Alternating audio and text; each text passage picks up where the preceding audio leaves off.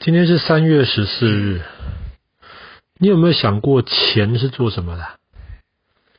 钱是可以拿来买东西的，比方说你今天可以拿钱去超级市场买食物，你可以拿钱去买房子。当然，需要花的钱是不一样。可是为什么钱可以买到这些东西呢？为什么今天你把一堆纸上面印着不同的数字给我，我就要把我的房子给你呢？那是因为这些钱背后有每个国家不同的银行来保证。比方说，今天这钱上面印一百块，国家就保证你这一百块的上面印一百块的这张纸，等于你可以去买到一百块的东西，嗯，对不对？嗯，这样子你的一百块才可以去买东西嘛。当然要买什么都可以，大家都接受这个钱。可是听起来很好，可是钱之所以管用，背后是建立在这个国家保证你这个钱的价值。如果国家不保证的话，你手上的钱就是废纸，只是上面有数字的纸而已，对不对？嗯。我举一个例子，在第二次世界大战之前的德国，一开始可能一条面包就卖一块钱，可是后来政府印了越来越多钱，越来越多钱，政府需要钱，政府需要钱怎么办？就印，政府印了很多钱。后来大家发现，本来一块钱一条面包，现在变成一百块钱才一条面包。后来越来越严重，变成一万块钱才一条面包。后来你早上出去买条面包，他告诉你，请拿十万来。你说我没带这么多钱呢，我回家拿十万。回到家了再去面包店，他告诉你现在已经不够了，现在要三十万。这个时候钱还算钱吗？就不算了。这个时候，这个时候钱就是废纸，因为国家可以不断的印这些钱。然后这些钱有没有价值是国家去保证的，看你相不相信这个国家。但是有一个东西很特别，有一个东西五千年前的埃及人跟四千年前的中国人都知道它很有价值，不用谁来保证，就是金，没错，就是黄金。为什么黄金跟钞票不一样呢？钞票可以印嘛，你说黄金可以挖呀？没有错，黄金可以挖，但是黄金很难挖。人类有史以来到现在挖到的黄金，总共大概也只能够放满一个二十几公尺乘二十几公尺再乘二十几公尺。你想象看，有一个房子，长二十几公尺，宽二十几公尺，高二十几公尺。里面全部塞满黄金，听起来很多啦，当然很多。可是你要想，这是人类几千年来挖到黄金，全部全部就就只有那么多。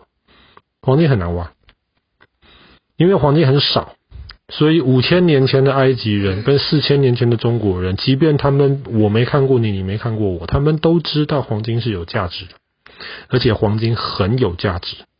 所以在很长的一段时间里面，黄金可以直接被当成钱来用。其实黄金很特别，为什么黄金那么有价值？第一个少，第二个难挖，第三个黄金很稳定。我们之前在讲加州淘金热的时候有讲过，黄金其实很稳定。黄金不像铁放在那边会生锈，或是银放在空气当中太久的话，银可能会变黑掉。黄金不会，你什么时候看它都是亮晶晶的。而且黄金可以拿来做很多事情啊，比方说一公克的黄金。一个 gram 很少，对不对？嗯。一公克的黄金，你如果把它拉成一条细细的线，拉长、拉长、拉长，可以拉到四公里。没错，它不会断掉。你如果把它锤、锤、锤，压扁、压扁、压扁，当然你它越扁越越薄，对不对？你如果锤、锤、锤，压扁、压扁、压扁，压到这么扁，它可以把我们家全部的地上都铺起来。一公克的黄金能够。黄金很特别，黄金很软，但是它可以，它非常可以继续的变长，或者是把它变大，很特别的一个东西。但是它非常非常的稳定，然后又漂亮。它跟其他的金属，用铁啊、铜啊，看起来就是那种暗暗的颜色，可是黄金看起来就亮亮的，大家很喜欢。所以黄金一直以来可以当钱用。从十九世纪开始，然后今天我们要讲的一九零零年的今天，三月十四号，美国也这样子做。美国通过了通过了一个法律，叫做金本位。你可能听不懂金本位是什么，英文比较容易懂，叫做 Gold Standard，就是用黄金来当一个标准。什么叫做用黄金当标准呢？在那之前，在那之前，黄金可以做成金币。你可以拿着这个金币，就到街上去买房子，去买车子。这个黄金金币就是钱。但是黄金金币有一个问题啊，这个东西太少了。如果每个人都只能用黄金金币的话，那么太少了。我刚刚说了，人类有史以来几千年也只挖了那么多，太少了。而且这些黄金不小心磨掉了，因为黄金很软，所以不小心如果被磨掉了一点点。你就会很难过啊，所以后来欧洲很多国家，然后我们刚刚讲一九零零年，包括美国，都通过了金本位。什么叫金本位？就是我们不再直接拿黄金到市面上买卖东西了，但是但是一块钱的美金可以换成一个固定数量的黄金。比方说好了，在那个时候，英国英镑是可以换成黄金的，一英镑可以换大概七公克的黄金。那时候一美金大概可以换一点五公克的黄金。一个法郎，那个时候法国的钱用法郎，一个法郎大概可以换到零点七公克的黄金。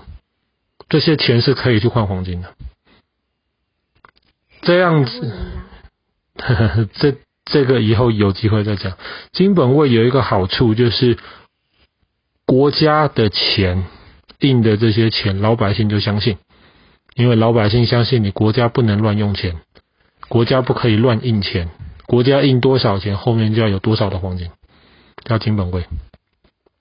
金本位其实很好，可是可是到第一、第二次世界大战之前的时候，大家就发现金本位不行了。为什么？特别是这种英国啊、法国、德国这些要打仗的国家，你要打仗，你就要生产武武器呀。你要武器的话，你就要花钱去生产这些东西嘛，对不对？你要花钱怎么办呢？那么你只能印钞票。可是你这个钞票，你印多少钞票，后面就要有有多少黄金，黄金没那么多，所以后来这些国家就放弃了金本位，就是政府就是可以印钞票，不管印多少都可以的，不需要有黄金啊。所以这些国家就开始猛印钞票，所以这这些国家的钱都开始变得不值钱。当一个国家的钱开始变得不值钱的时候，用这个钱的老百姓就很辛苦了。就像我刚刚举德国那个很夸张的例子，早上出去面包一条十万块，下午回来一条就三十万。面包价格涨得很快，你的薪水不会涨哦。你可能到时候一个工作一个月一条面包都买不起了，那还得了？这个这个是金本位，以黄金当一个标准。后来第二次世界大战的时候，这些欧洲国家就开始慢慢放弃了金本位。到第二次世界大战结束的时候，这些欧洲国家的钱都不值钱了，乱印，没有人相信这些国家的钱了。所以后来又开了个会，大家就说，不然就这样子吧，我们这些国家黄金不够，人家不相信我们的钱了，所以我们就定另一个新的游戏规则。美国继续金本位，因为战争没有直接打到美国嘛，美国没有这样疯狂印钞票，所以大家就跟着美国，美国就跟着黄金。比方说那个时候，一英镑，一英镑可以换一美金，一美金就可以换多少单位的黄金，这个是固定的，全部都跟着美国走。所以后来二次世界大战结束之后，美国忽然变得这么强大，为什么？因为美金只有美金跟着黄金，其他国家的钱都跟着美金。所以当美国想要让美金值钱的时候，美国就可以用美金控制美金的价格，来控制其他国家，影响其他国家的钱。当然。等到四月多的时候有机会碰到了，我们再讲了。后来美国也熬不下去了，美国最后也放弃了金本位。为什么？这个我们接下来有机会再说。但是我们今天的故事就讲到了金本位这个系统，以及黄金为什么这么重要、这么有价值。好了，今天故事就讲到这里了。